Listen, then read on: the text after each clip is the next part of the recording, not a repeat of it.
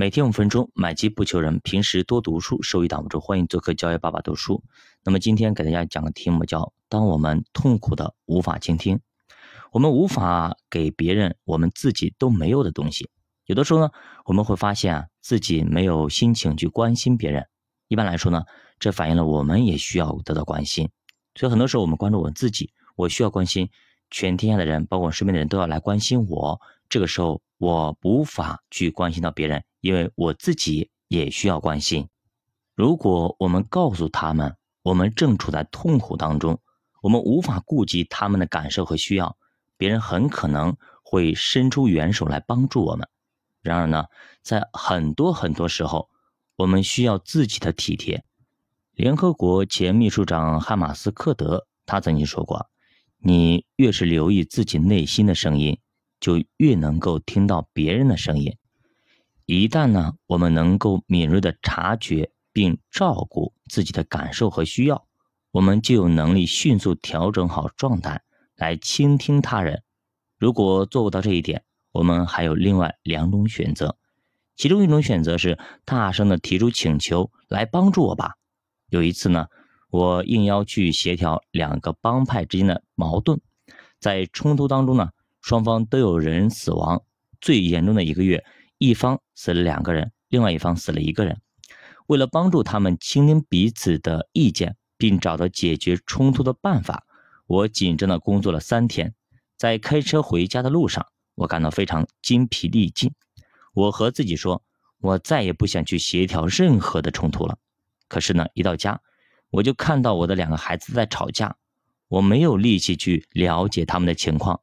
于是呢，我就大声提出请求。我现在很痛苦，我现在真的不想过问你们的事情，我需要安静。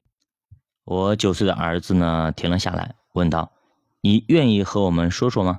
我相信，如果我们能够直接的表达我们的痛苦，那么即使对方也处于痛苦当中，有时呢，他也能够意识到我们的需要。当然了，我并不想冲着孩子们大声喊：“你们怎么回事啊？你们就不会乖一点吗？”我在外面忙了一整天了，还不够累吗？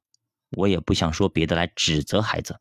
我大声的提出请求，是为了提醒他们，我此时此刻非常痛苦，我需要安静。不过，如果对方正处于激烈的情绪当中，他也可能无法留意我们的感受和需要。这个时候呢，我们的另外一种选择就是换一个环境。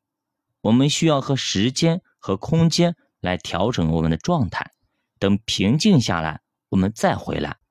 好的，那么这就是我们今天的主题，给大家总结一下：当他人遭遇到不幸的时候，我们常常急于提出建议、一些安慰，或者表达我们的态度和感受立场。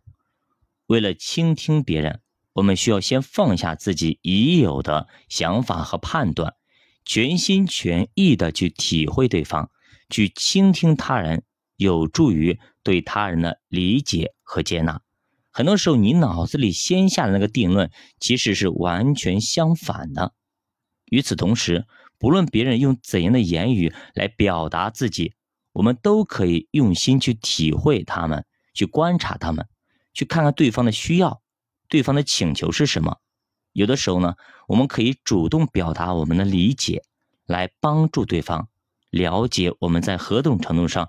明白了他的意思，很多时候对方为什么不理解，或者甚至继续的郁闷，或者继续的哇哇大哭，甚至撕心裂肺，因为你不理解他。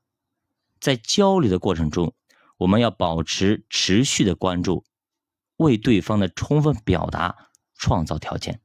只要对方能够把自己心里的事完全的表达出来，说出来，可能这个事儿就过去了。如果他不表达出来，他内心永远沉浸在伤痛当中。那么，当我们痛苦的无法倾听他人的时候，我们需要首先第一点，体会自己的感受和需要；第二点，大声提出请求；第三点，换一个环境。其实很多很多时候呢，倾听比表达更为重要。一个会倾听的人是受人尊敬的人。给大家讲个例子吧。曾经呢，其实我有个朋友啊，他早期的时候其实。不是特别成熟，人呢也特别爱说话，特别爱给建议。有一次呢，他去探望一个朋友啊，一个朋友，这个朋友呢刚刚流产啊，刚刚流产，然后在医院。这个时候呢，他来到医院，跟这个人说，他说很多时候呢，苦难是化妆了的祝福，也许这件事情是为了以后的祝福呢。那听完这个话之后呢，对方那个女子啊，就哇哇大哭啊，伤心欲绝的哭啊。他说：“我不要这样的祝福，我只要我的孩子。”所以这个朋友后来提到这件事情，说自己当时真的是很无知啊，很无知。所以很多时候我们真的不要啊，站在一个道德的制高点，或站在一个没事人的角度去说一些风凉话，或说一些自己认为还挺有哲理、挺有道理的话。这个时候，当事人最需要的是是陪伴啊，我们只要陪着就好了。任何语言都无法化解对方心中的那份丧子之痛。教法读书陪你一起慢慢变富。